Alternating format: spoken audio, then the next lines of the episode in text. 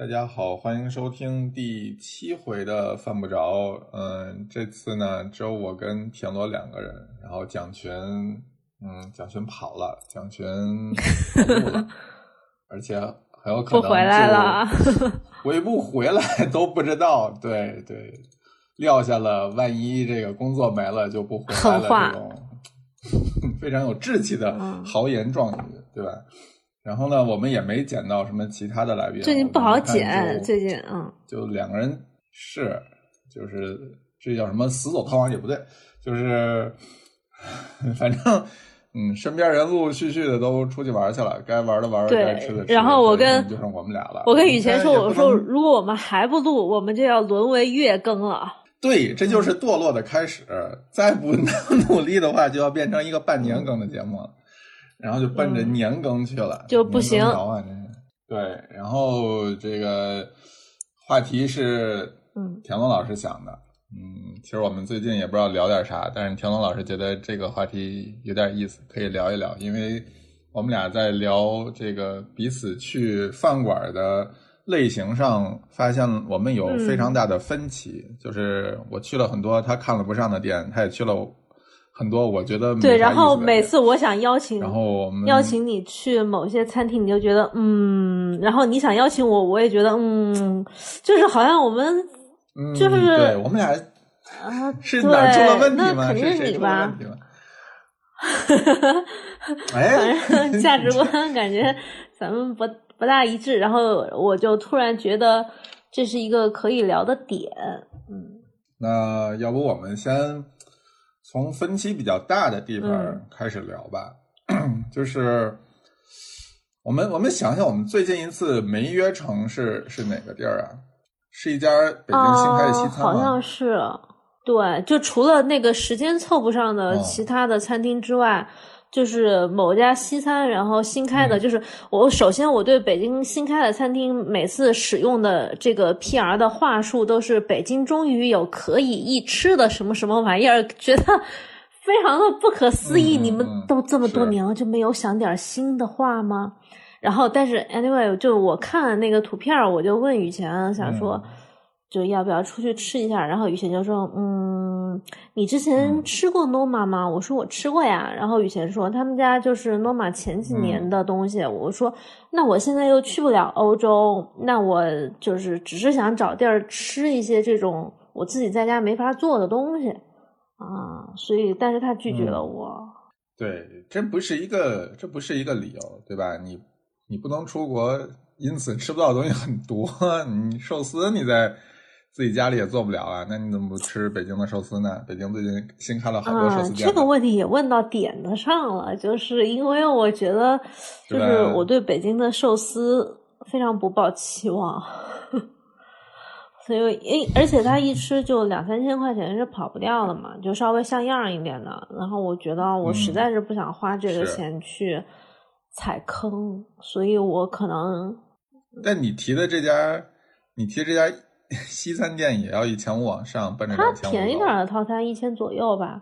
对，一千。对，就是首先我的原则是，我在北京我很少吃两千以上的餐厅，我觉得这是一个巨大的门槛儿。就是两千的话，你得，嗯，就像杨丽说的那样，你得有点东西，就是你懂啊，就是你不能两千块钱给我吃点稀奇古怪的、乱七八糟的，然后。我就打水漂，我特别没有办法接受。但是就是一千到两千这个价位，我可以接受。有一些实验性质，有一些不是特别成熟、不是特别完整的东西。但是你可能有一些食材、有些思路，你比国外同类的餐厅落后一步，我可以接受。这样对，尤其还是我没法做的东西啊。但是，但是，呃，我不说中国大陆。普遍的情况，我只说北京的情况，就是你你会发现，当人均价格达到一千以上之后啊，这就会出现一个很奇怪的问题，就是首先好的食材你确实拿不到，就是从合法的渠道，特别好的食材你确实是拿不到。牛肉这种东西其实还好，因为你你能从比如说澳洲合法拿到特别好、嗯，级别特别高的牛肉，嗯，那那个价格贵，我们理解对吧？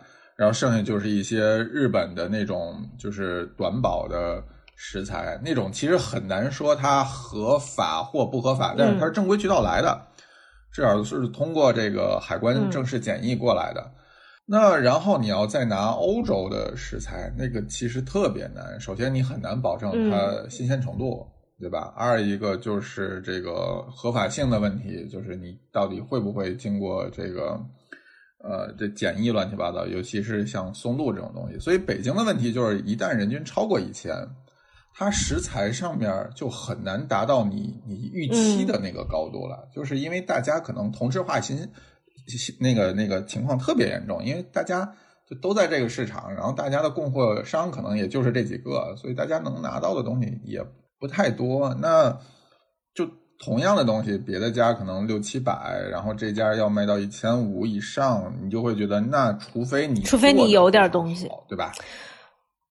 嗯，对，除非你有点东西，对吧？就是你你嗯，你或者。概念特别好，或者你整个很完整，就是你总得有点啥，对，或者或者都没有，你环境巨牛逼也可以。但是就是北京，北京目前没有办法说服我花两千块以上。对，是的，我觉得一千块以上我都有点咬牙。就是我真的觉得，仅仅从食材上，我不觉得哪家餐厅能拿出来那么高的东西出来。然后你再从技法上。虽然北京这几年就是陆陆续续来了很多奇奇怪怪的号称洗澡洗澡厨师过水的厨子，其 对跟大闸蟹一样，但你实实际上看到的是，就是有很多就是纯冠名过来的，就是我从国外请了一个，可能他指导一个菜单然后呃就是带带带厨师之后他就走了。那有一些那可能就是。来了，可能就一开始宣传期做个一两个月，然后后来也走了。嗯，目前来讲，真的能在这做下来的其实不多。然后水平呢，反正我对北京整体餐饮的水平，对，所以这个回到我们最开始的话题，就是明知道它可能有坑的情况下，我偶尔就是还是想吃一些没有吃过的餐厅。我因为我问你的那家是他看起来。起码不是那么难看，就不是那种摆盘半吊子的那种东西，就是这种我会偶尔会想试一试，就是这是我的标准，就西餐上的。但是你之所以不是这一家，你的原因就是觉得它肯定在你预期的某个范围内，是吗？呃，也不止吧，因为我知道有一些背景的事情，就我大概知道厨师是。就你对他不抱希望。然后他之前对，然后他之，因为他之前的餐厅我是去过的。而且就是在他任主厨的期间去过，就是非常早年间 Noma 的东西。然后我又知道他食材的产地，对，然后就大概了解这个这个餐厅。你把供货商介绍给我呀？哦，不是供货商，我是知道他他一些一些单品的那个原材料的产地。然后还有一个事儿就是。我其实一开始这个餐厅出现的时候，我有想去试，然后我就尝试订这家餐厅，就特别奇怪。首先，他的他的那个餐厅的说法呢是说，你有三个渠道可以订，就打电话，然后呃联系微信和上官网。然后我依次尝试了一下打电话，有儿化音吗？打了两遍没人接，打电话打电话 就无所谓，打了两遍没人接。是一个工，就是正常他餐厅营业的那一天的下午，打了两天两个没有人接，就是一直等到忙音，不是说就是我打两两声没人接我就挂了，而是一直等等到我电话忙音，就两遍没有人接，然后就试试那我去网站吧，嗯，网站打不开，然后我觉得是不是被被这个有什么问题，然后我就让国外的朋友帮我。尝试登录了一下，发现依旧打不开，那看来就是网站自己的问题。然后我又去加了他们那个公众号，然后留了言，也没有人理我。然后我当时就讲，想这个餐厅是不是因为刚开业，所以前期很多东西都没有就是准备好。如果他连这些东西都没准备好，我不大认为他后厨就能准备好。所以我想再等等。就也许过个一两个月之后，我想再试试看，但说实话，我等的这段期间内看到网上对这家餐厅的已经不想去了，啊，很暧昧。对，就是如果一个新餐厅出现之后，大家嗯什么声音都有，我觉得是一个正常的。但所有人都在夸这家餐厅特别牛逼，我就觉得啊，我我懂你，我懂你这个点，就是公关公关气息太浓了，是吗？嗯，是是，虽然还没有见到我们常见的那几个标标志性的人物发过声，但是我觉得迟早会。可能就是 是另外一个圈子，就是可能不是那么传统的那几个。但是，但是我发现有一个问题，就是说你对于西餐这个餐厅跟嗯中餐的某些或者说平价的小馆子，你这个行动力就完全不一样，就。这家西餐厅，你就说再等等。然后那天我跟你说有一家什么什么你不知道的涮肉，然后你马上就冲过去了，就当天晚上就过去了，就是真的态度截然不同。就是背景是，就我朋友叫我，嗯，比如说今天礼拜五叫我礼拜天去吃某一家餐厅的那个一个我不知道的涮肉店，我就问了一下雨前，我说你知道这家吗？我说特色是什么什么他。他当天晚上马上就冲过去，然后告诉我说：“嗯，一般。”嗯，我跟你讲，这就是天时地利和人和。就那天晚上，我本来没有任何打算，然后是临时我同学约我说晚上吃个饭嘛，我说 OK。然后本来我们还想着去哪啊，然后我就递了递了个枕头那个地儿，然后那天。对，我就想，哎，正好有一家，因为他说，哎，那天天儿不错，说我们能不能找一个就是有露天的，正好你提的那家就还有一个院子，我想，哎，这不巧了吗？这就是应该去。但是那这有价位的因素吗？因为那个涮肉毕竟还便宜。肯定有啊，像你人均一两百的东西，就没什么成本，就试错的成本就对呀，你肯定不像一两千的东西这种太高了。不一样啊，就是我就觉得一两百也是钱。嗯。嘿嘿嘿嘿嘿嘿，我觉得对于你来讲，可能一不是就是真的不是他对我对我来说，我考虑的就是时间跟这种健身还有价格的成本。就比如说我我去那儿一趟，我往返加上吃饭，我三四个小时是跑不掉的，对吧？然后我还得跟健身教练改时间，我得提前练完了回来洗个澡 再出去吃饭。然后吃完了，可能就是吃的太顶了，晚上还睡不好。就对我来说，就是有一系列的负担。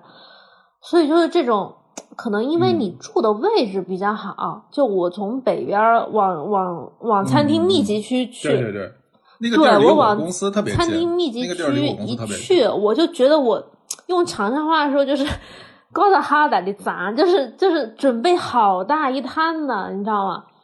就是我就这个动力就特别不足，所以我每次就觉得算算算算算，我我就不去了。所以你一定要凑一个就是值得你出。我要么就是几个事儿凑到一块儿，就我一下午把一 一些事儿都给办了，顺便吃个饭；要么就是我冲着这家餐厅去，我觉得我要认真认认真的试一试，就是这两个情况。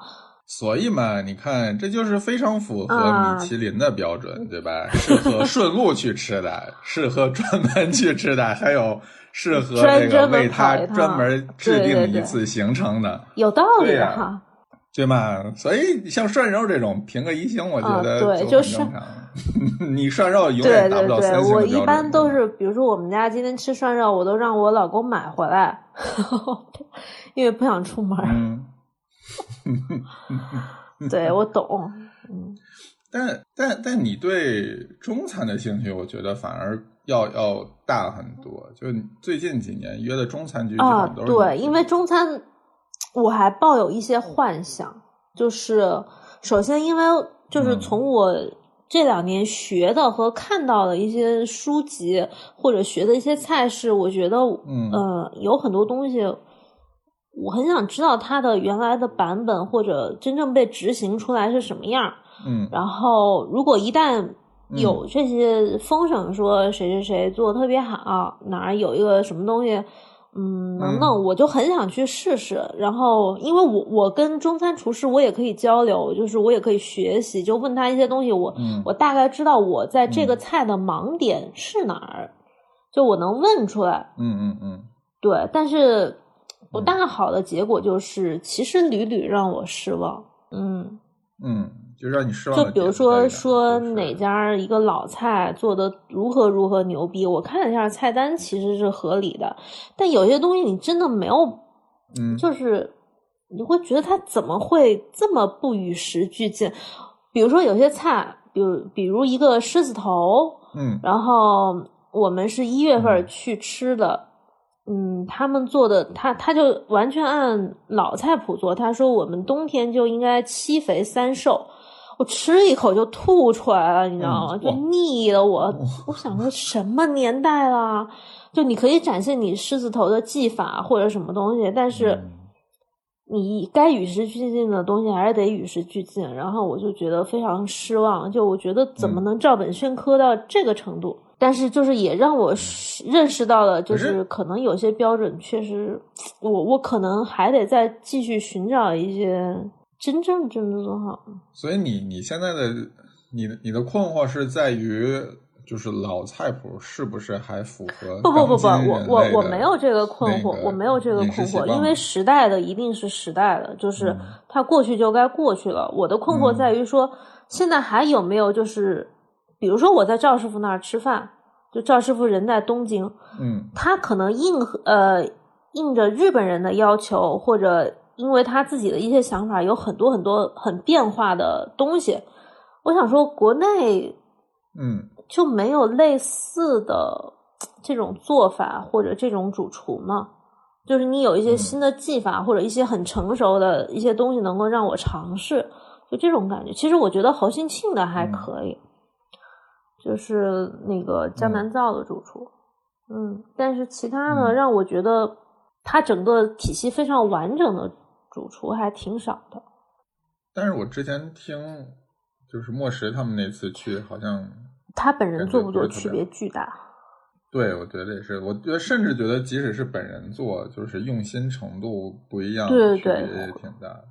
就是据说他们那个菜单就是堆叠了很多。类似于澳洲和牛什么，他可能人均开太高了，觉得很无趣。他是不是？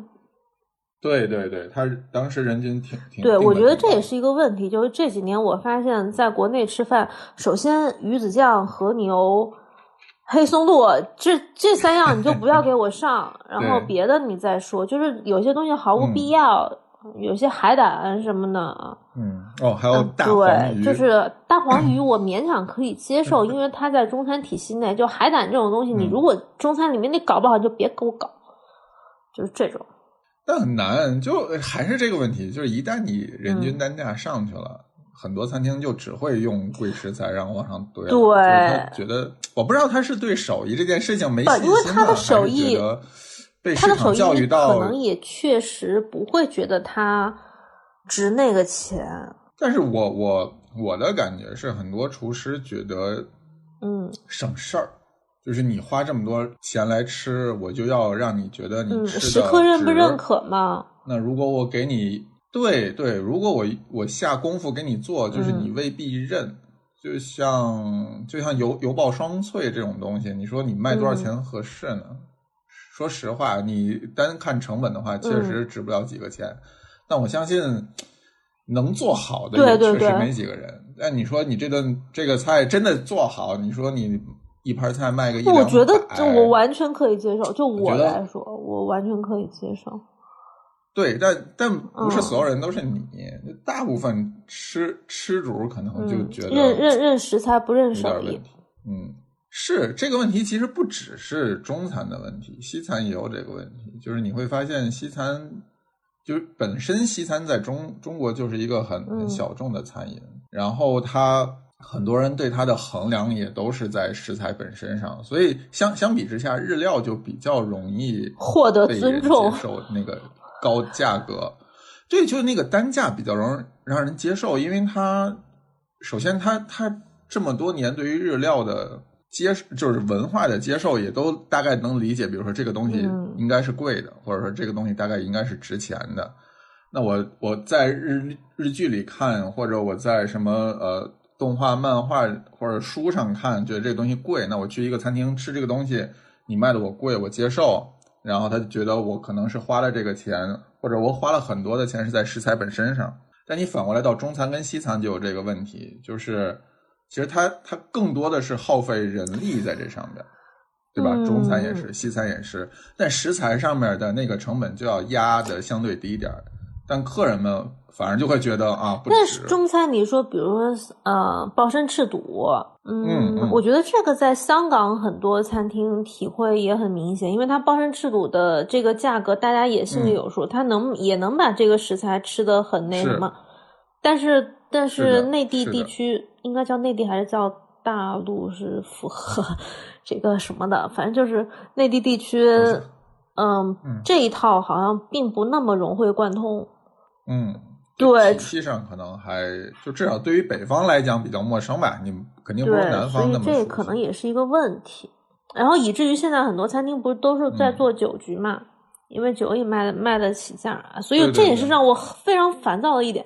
就我跟我们共同的朋友某位老师讨论过很多次，就我觉得，因为比如说。是那个一直想上节目的朋友们，因为我每次就觉得说，比如说我吊一锅汤，我可能比外面用的食材跟花费的时间更长，然后他也能吃出来比外面某些汤会更好喝。但是你说你要叠加，嗯，就是你要把它作为一个价值去衡量，仍然是非常困难，嗯，很难吧？很痛苦，是吧？就是。你你比如说，你花了三四天钓一窝塘，其实人工上并不比 刨两片松露，嗯，便宜很多，甚至要要远高于那个价格。但很多人就，我看见你当着我面刨了几片松露，就觉得，嗯，我这一千块钱花的真值。但你给他一碗汤，我发现这些东西，它其实一方面除了食材本身的呃认可度之外，还认知度之外，还有一个就是表演性质。就是你说，比如说某些意大利餐厅啊，主厨每年对吧，松露寄来，在你在你盘子上刨松露，那个拍 Instagram 拍这个小视频，多么的让人那什么。但是你吊一锅汤，你就平平无奇的吊一锅汤端到他面前，他根本就是没有办法 get 到这个。嗯，一个是点不同吧，二一个就是作为汤来讲，你很难去衡量这个汤我到底该怎么给它。对，就你你你发你发出来，你很容易你的粉丝看不出来。嗯，对，就是你跟他讲这，就包括之前咱在那个旭芳喝的那个，就是一碗汤，然后里边飘了一碗洋，就一块洋葱。就其实我我很我很纠结，就是能不能在就是这种社交平台上夸这道汤，就你很难夸得出来。你夸完了以后，应该只能收获到嘲讽，就是对，就是。但但就是这个东西就是很难很难很难夸，就是你没有办法让其他人也能像你一样量化这个东西。它那个还有一种美学意味在里面，就是这个是比单纯的这种人工更难去那什么呢？因为你一旦说，你就距离装逼只有一步之遥。嗯，对，所以我也觉得非常矛盾。但是可能就是以我们自己的。就是选食材的标准来，呃，不是选餐厅的标准来说，肯定我们还是在往嗯自己感兴趣的餐厅或者未知的领域，或者这种，比如说旭芳那种美学意味，我一辈子的可能都没有办法做到，我愿意愿意去花钱体验，有可能是这种这几个方面在那什么。对，我觉得像这种类型的餐厅，我们其实没什么分歧，就是都知道好，然后都想去。我们分歧最大的不，我我后来我现在发现为什么我们有分歧，就是北京的餐饮水平，嗯，太让人矛盾啊，你知道吗？就是他但凡争气一点儿，对吧？让我们不要那么失望，就我们还是很容易达成共识的嘛？你觉得呢？那比如我们在上海，如果是同样是在上海，嗯，距离又相对合理一些，然后。嗯，餐厅平均水平高一些，那我们说，那今天吃啥？那不就愉快的去吃啥了吗？是，但我觉得你在上海，也就是图个新鲜劲儿。我天天吃，我也不大就是生活在那边的话，对吧？你也就过了那段时间，你就会烦了，你会觉得那翻来覆去。对，我后来发现，就我们想上节目的那个朋友，上次还跟我提了一个很有趣的点，就他选餐厅的标准。我跟他说，我说陪我去吃个啥啥啥，他说行吧，也能吃，就是主厨，嗯，这几年都没什么进步。我想说，只有你会要求主厨有进步，OK，就是大部分人并没有那么在意这种，就是这种当老师的职业病。他喜欢看到人的进步，但是我也 有。但我觉得这个这个点我也有这个点，就是你真的需要一个厨师有进步。我需要，就是比如说严肃的问，就是需要很很很直白的一点，就是你没有进步，我会吃腻，对吧？就是我就像你刚刚提到说，为什么我在上海如果住一段时间，我可能就没有兴趣了，因为天天吃就吃腻了。他你知道他的水准在哪儿？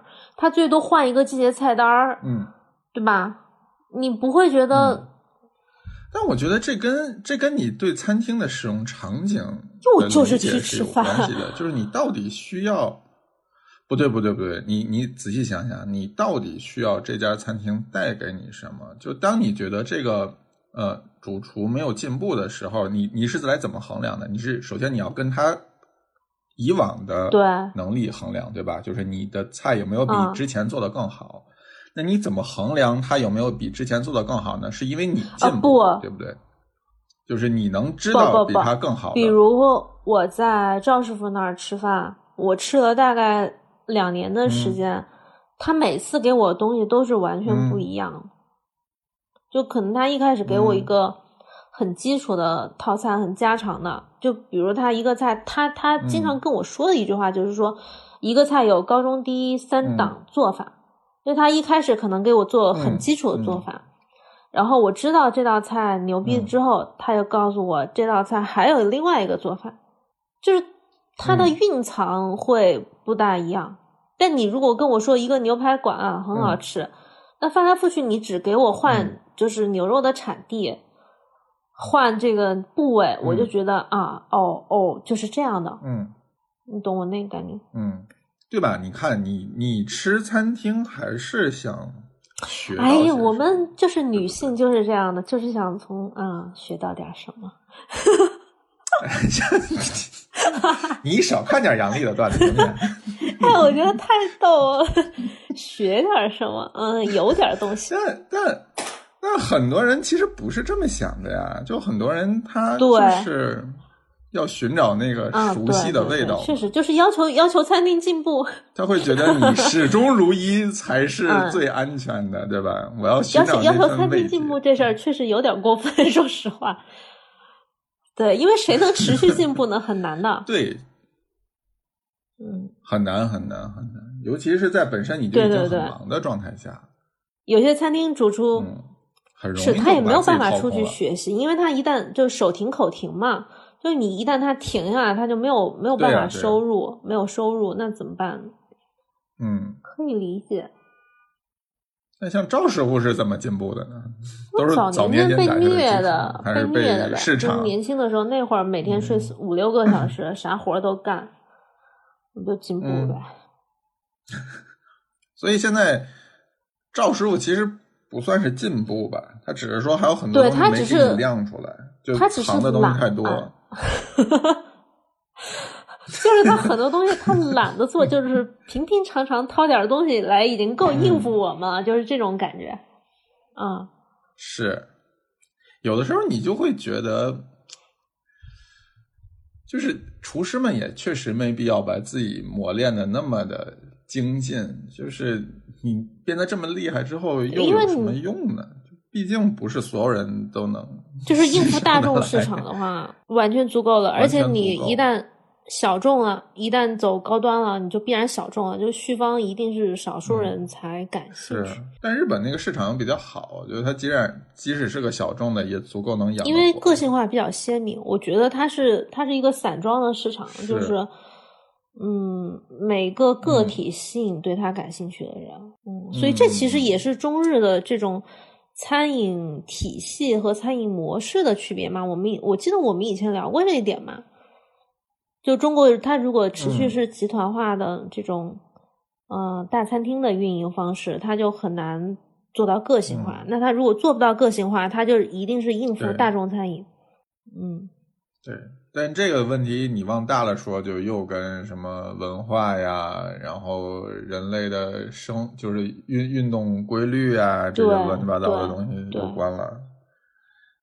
就没法，就是这种东西真的没法细聊。你一旦细聊，就一定会上升到文化或者是哲学这种问题。嗯。但是我发现你其实对小馆子兴趣。其实我很喜欢小馆子，因为我觉得小馆子是个性化的代表。但是因为我在北京吃的少，是因为其实大部分做的还是比较凑合事儿。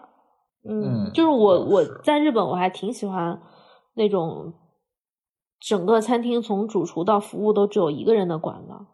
嗯，我觉得特别能够看看得出来这个人到底在干嘛，嗯，或者他的这个精力花费在哪儿，他的节奏是怎么样的，我觉得非常非常明显。但是国内这种一个人的小馆子，大部分都，反正大城市比较难，就大城市可能是因为房租或者是人工的压力太大，你很难就一个人搞。但小城市还是挺多的，就是尤其那种房子是自己的。没有什么房租压力，老板开心就干两天，不开心就就歇两天的那种，还挺多的。所以，就比如说北京之前那家闹忙，那家我其实之前也想去，我不是不感兴趣，我就说像北京之前闹忙那种很个体化的小馆子，我还挺有兴趣。嗯，但他唯一的问题就是开的太晚了。是。对，我看他朋友圈之前也说自己这个只只运营夜宵，他十点开始营业，我都要睡了。你这真的，你这个年龄还是一个年轻人，你可以适当的再调整一下自己的这个，嗯，对，可以再再熬一熬。你这啥呀？但是我最近发现北京就是有一家那个酒吧是徐老板介绍的，我我准备去系统的去。去尝尝一家那个 whisky 吧，我觉得还挺日本的。徐老徐老板介绍的，嗯，我觉得还挺挺日式的，很个性化。就我准备去主攻一下，因为感觉。但是他是他是喝酒吗？我可以，你能喝吗？我我对我我发现我喝红的不大行，但是喝喝这种还行，不知道为什么。你是说，反而那个量会比较好，嗯，很神奇。你果然是，你果然是什么烧钱的？葡萄酒不烧钱吗？你拍着你的良心问问。葡萄酒门槛很低的，烧钱，还是能烧钱一两百的。一两百一大瓶，吨吨吨，您那都一两百一小。那所以就喝的精嘛，少就也就喝不了多少钱。哎，那那现在想想，嗯，选餐厅你还有就是别的那种想法吗？我其实是这样，就是你你经常能看到我选一些其他的餐厅啊，什么炸串之类的，就是你是不是在 扶扶持专门店？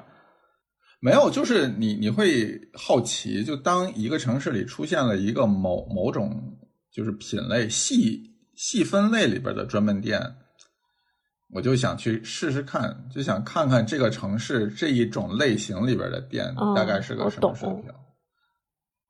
嗯，就是我我对这个的未知的兴趣，这种我嗯。就比如说，我北京有好多家烧鸟，对吧？那我可能就想试试第一家，然后想试试大家普遍口就是评价里边最好的那家，也就差不多了。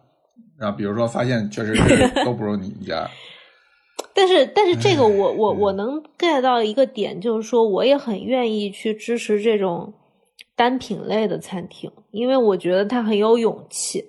就这是其实是说明你餐饮市场。丰富程度的一个很重要的表现。对，就当年天妇罗很少的时候，我也觉得哇，开一个天妇罗专门店牛逼。对呀，就我也要去试试。对，是啊，是啊，然后发现都不咋样。对。哎，然后北京北京新开那两家也不算新开了，北京就是有两家关东煮的专门店，也也试了一下。咋样？嗯。就就是一个很精致的关东煮，但就像你说的，就是很多东西你大概知道这东西好，也就是好成那样。然后这两家就完全非常完美的诠释了这件事情，就是好，也就是好成那样了。因为因为我也能做关东煮，所以我也觉得我就不大想去。是，就很多东西，因为因为这就是就 B 级美食的点，就是你非常就是能知道它好，大概就好成那样，所以你一开始也不会对它表表现出太多的嗯，这个怎么说就期望。但如果你去了，偶尔有那么一两个你觉得还蛮不错的点，我就觉得哎，还挺好的。就两家关东煮都有一些我觉得还不错的东西。嗯，有一家福袋年糕，我就觉得还挺好的。然后炸串那个也是，就是它有一个炸的呃鲍鱼，还有炸的那个西葫芦，我都觉得哎是很不错的东西。就仅仅从单品来考虑，我觉得是不。但是那天我问你的时候，你不是正在吃鲍鱼那串，然后跟我说一般吗？对对对，嗯，就说你你只，我还是说，就是如果你横向以鲍鱼料理的这种品类来讲，它确实一般，就肯定不如就我们吃过那种好的鲍鱼的单品要好，但它出现在一个。炸串的套餐里边，你会觉得，哎，鲍鱼还是有点意思。嗯，我我懂，但是如果让我一整个这种就是负荷特别高的一顿，只有一两个亮点，我就觉得，嗯，对，就很纠结。是，但你要知道，北京大多数一千多块钱的餐厅里边，可能这还是北京的问题是吗？说到说到最后，我不好说，真的不好说，因为。这我觉得可能也不只是北京的问题，我觉得上海也好，广州、深圳也好，也有类似的餐厅。就这种餐厅其实挺多的，就是你其实花了不少钱下来，然后你会发现这个餐厅。那如果在北京找五百以内的，你能举出五家吗？你觉得有亮点的？五百人均五百以内啊，五家好难呐，感觉。我觉得如果你把人均再。降低一点，也许会比较好选，但是你把人均往高了拔，反而不好选。我觉得两百以内五家嘛，嗯，我觉得也不是不可能，我觉得还是有。但说实话，这五百以就是两百以内的店，其实就大多数都是这种平民美食了，嗯，就 B 级类的，就是什么涮肉啊。对，我也我也只能想到涮肉。往上吧，但五百以内这个就比较尴尬，就好的也够不上，然后次的你又觉得，嗯，那我其实真我真心觉得啊，你要按人均五百以以以内来算大董是一家，我觉得值得去的，但也只有烤鸭跟那我可能就荣小馆了，就属于 反正也不出错，可以吃一吃。对呀对呀，荣小馆其实蛮不错的。哦，现在新荣记可能五百以内应该吃不下。新荣记就是五百会出出个头，嗯，很难吧？我觉得北京现在很难，尤其是在上次那个那个 那那那篇 那个公众号写就是西荣记，你如果点它正常菜单上的，不点那些就时令的那些东西还行，就人均五百差差不太多。但是如果是那样的话，服务员就会给你摆臭脸，然后你怎么叫他都不来。怕怕，你说你有公众号。然后他就免单了是吗？才免一五百块钱的单。反正形容自己也很尴尬，就是我一般是在那那个附近办事儿，然后想不出来吃啥，我就去吃一下，因为不容易出错。嗯。但别的我也想不出来啥。你看，这就是对于你来讲随随便便。不是你点两个菜，点个那个年糕，点个那个什么糍粑。那个糍粑我一个人就能吃一盘儿，因为我喜欢吃糯食，然后就饱了。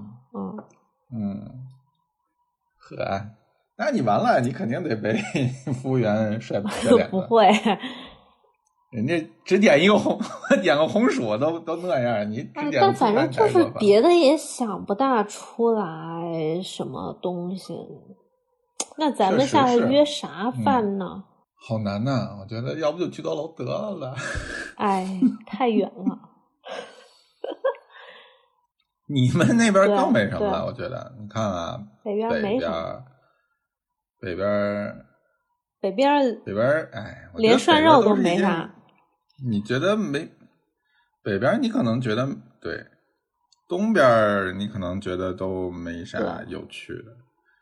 你就北京看新开的这几家，还约了朋友去吃个中餐，吃哦，对，就我问的，就西北边的那家是啊，就正中间的一家，嗯，我准备去试试。虽然他人均也有点高，但我有几个朋友说还行，就是邓老师说没什么进步，但是还能吃。我哎，我昨天跟。跟卷爷去了一家吃烤鸭的店，然后据说是从丰泽园出来的师傅，你不是说不大不大死吗？是的，我们试了一下，发现嗯，可能果然丰泽园现在对，那所以其实你判断啊，就是你获取的这种信息，你会判断主厨的背景。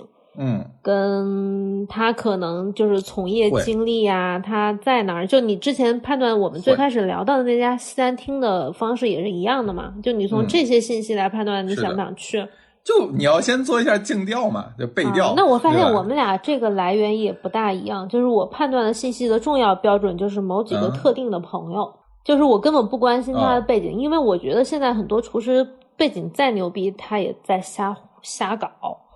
所以我的是，但问题是，如果一个背景都都还不就不怎么样的话，你又就会觉得那就所以图啥呢？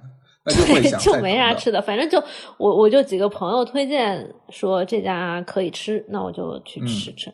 那比如说你说像呃宝屋那种，它背景也不算特别那什么，它如果只是从燃寿司出来，就是一个很正常的背景。对，宝屋真的是。真的是对，但是我是我觉得它还能吃，对吧？它性价比也很不错，在日料店里面性价比算比较不错的。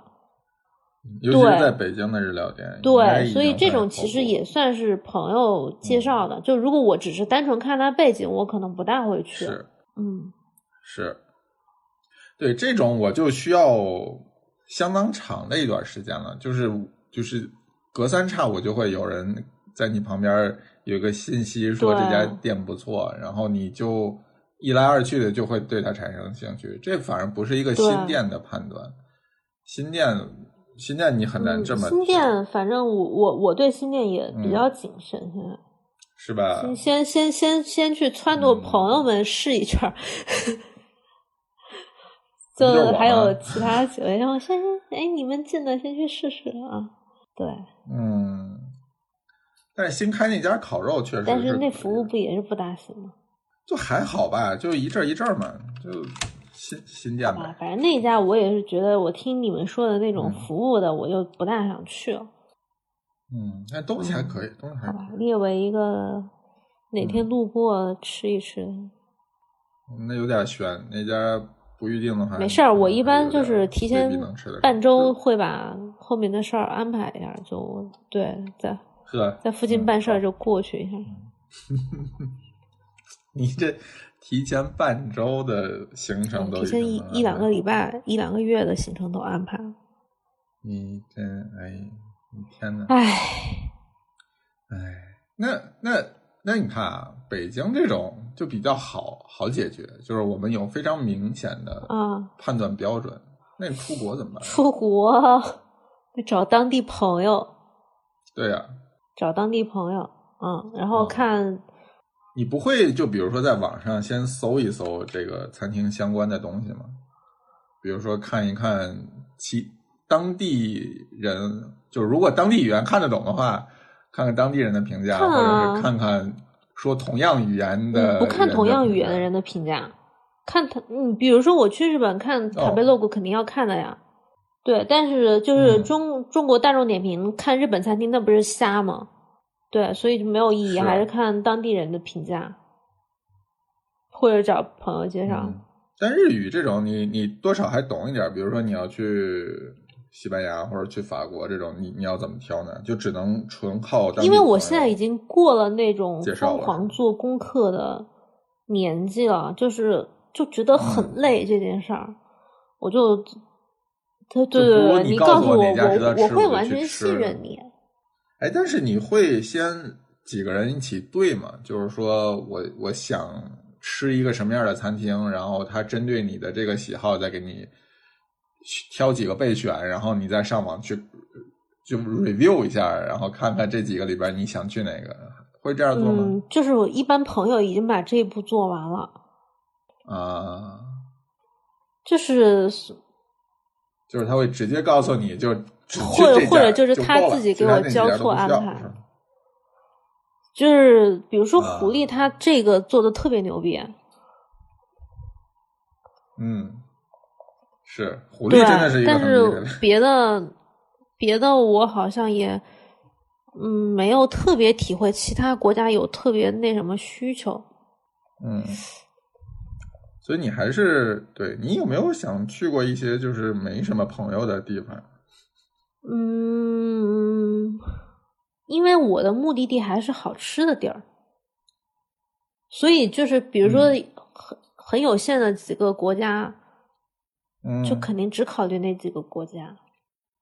你让我去，比如去德国，我没有想法，对吧？就是 去乌克兰吃啥，就是觉得，对吧？对啊，所以你不会觉得这是一件有趣的事情吗？就是也许能看到不一样的东西呢。就有一次，有一次我我跟家属去西班牙的时候，然后狐狸半途已经回英国了。嗯，后面几餐就是家属挑的，然后狐狸帮我们订的，因为那个那个城市我忘了是哪儿，狐狸也没去过。然后家属自告奋勇做做了功课。马德里吗？是马德里附近还是哪儿？我忘了。然后家属做了功课，狐狸就帮我们订了，因为他不是会一点西班牙语嘛。帮我们订好之后，然后下了火车要走二十分钟，然后六月份又很晒，过去又很难吃，我就当时就开始就发火，就真的脸就特别黑，所以我真的很难接受这种这种不确定性，就会生气。嗯，但是你如果告诉我，比如说墨西哥这种我非常陌非常陌生的一个国度，有一些东西吃，然后嗯，跟几个朋友一块儿。我是可以接受的，嗯，就是我对的，就是反正我对他的期望值就是这种，你感受一下当地的风土人情的这种。但是比如说你带我，非带我去一个高端餐厅，然后吃的不咋样，沿途体验还特别差，我就不行。感觉你，感觉你特别对对，有一点，我是需要确定确定性，事事事事都对对对。不能有这种未知的那比如说，我上前两周吧，就七夕那阵去吃了一个北京的日料餐厅，我没吃过的，但是我对它的预期就是可能会非常一般，然后这事儿我也就接受了。对你去那家，我其实还挺好奇的，就是你你竟然会有兴趣想去试试看，因为以我对你的了解，你这种店你可能连不这个雷也是因为说我有几个。经常吃日料的朋友说还行，然后我就说那你帮我订一下，正好他们在吃，然后我去吃，我觉得这叫还行。我平时真是错看了你们，就这种感觉啊。完了，这在你内心的权重就下降了。就反正。会骂，会骂一顿。哎，那 whisky 那那 whisky 你还要 whisky 我看了一下，我我觉得应该还行。我我对大众点评的一些评价，我也有我自己的判断标准。就是我大概三年前吧，写过北京一家湘菜湘菜馆的推荐。那家我是怎么找到的？就是没有任何人跟我推荐这家店。我是把大众点评湘菜分类下的几百也不多少家餐厅。捋了一遍，我起码捋了三百家，然后我是每家就翻图片儿，嗯，然后我就发现这家图片儿不是那种普适性的，呃，雷雷辣椒皮蛋，嗯嗯嗯，或者就是这种东西，就是这种常见的湘菜馆的东西，它是针对它那个菜系。哎，就是香槟轩嘛，反正也说，就对，它是它那个菜系，因为湘中、湘中和偏湘西一点的那种位置的一个湘菜体系，我就觉得哎，有兴趣，我要去试试。就是这是我对大众点评的一个使用的方法。然后这家 Whisky Bar 我看了一下大众点评的一些东西，我觉得它是戳中我的某些点的，所以我也会去试试啊。嗯哼，嗯，哎那。下次有机会你要来天津，我带你去一家，那家是专门做日本威士忌的一家店，还挺好玩的。可以，可以，有一些很很小众、很难、很很不常在市面见的东西。我我觉得，反正就是有些那种看大众点评，就比如它一水的全部是好评，然后那种评的又特别特别水了吧唧的。写不到点子上呢，我又觉得啥玩意儿就不会看。但是有些点评就说说，他会讲他的体验，比如说啊，他们的一些交流的一些细节，就我会看这些东西，我就觉得会想去这种感觉。但得是真正交流的细节，而不是人家猜出来自己猜出来的细节。嗯，不知道。我就是忽然想到，就是还是要真实，还是要真实，不要脑补啊。我们我们录这一期太内涵了，我觉得不好。嗯，是一个，我觉得别人听上去有点在打打暗语，就就是对，就或者是像误误入了两个人的电话的这种感觉。上次大猫好像那么说，说感觉误误入了一个多人会议的语音里。对，反正就是这种感觉还可以。然后北京其实还有几家私房菜，就是点评上搜不到的，然后朋友介绍的那种，嗯，五百到八百价位的，其实我觉得也还行，因为它没什么乱七八糟的东西，它做的东西还挺规矩，然后挺好吃。但是问对我来说，可能就是有点太家常了，因为我都可以做，我自己可以做。但是对我有些朋友来说，他们就去的挺勤的，因为他们自己不大会做饭，但是那些水准还行。这种我觉得也还可以试试。嗯嗯，其实闹忙对对对，类似对吧？就是这种你在大众点评上搜不到。但说实话，我就至少现在还是不是就嗯怎么说就不鼓励吧，就不鼓励大家。多尝太多尝试这种，就是嗯，容易比较容易踩雷，就是这种没没有营业执照的店，说不清楚，说不清楚，说不清楚。其实我们也就是公开场合让，我至少不能鼓励这件事情。但是咱们不是在打电话吗？嗯嗯，你说的对，嗯。所以如果有人偷听到了，就对吧？就，但是因为比如说像闹忙这种，它可能放在上海，它是一个很寻常的一个餐厅，餐饮水平。但是在北京，就是有一些东西，你如果做到位，你就已经与众不同了。就是这是让我觉得，嗨，五里香，你这北京还能拿个米其林二星？好，你终于骂了一下餐厅。好，哎，但是五里香好像 不，我不觉得它有什么不好，也是在做配酒吧？他们我感觉。对，因为他的就是那个酒单也是也是那个人，就是李李美玉写的。你说我们这一期到底在聊啥？嗯嗯，我觉得什么都聊了一点挺好的。就是有人喜欢听就听，反正至少先凑凑出一期来，对不对？我们的原则是尽量不要拖到月更。嗯，我会督促你。对我们能聊了这小一个钟头也挺不容易。其实我觉得还是掏心窝子讲了点东西，嗯，是，就这可能就比较内涵，就懂的人可能就。但是你发餐厅评论，我跟你说，大家看雨前的微博发餐厅评论，有时候就是非常内涵的，嗯，是的，就公共平台上你就不好意思，就是他特别，他有时候说的一些话，你要仔细想想，他到底是在夸还是在那什么，嗯嗯。有点难，但我觉得你每次都都都都能 get 到我那个，因为我也会阴阳怪气说话，直呼内涵，不对，直呼内行。反正，对我觉得还行，我们录的质量，只要录音没有事故，可以可以，我这边 都挺好的。那我们今天先，我们这我们 挂了挂了挂了，就这样，拜拜，拜拜拜拜。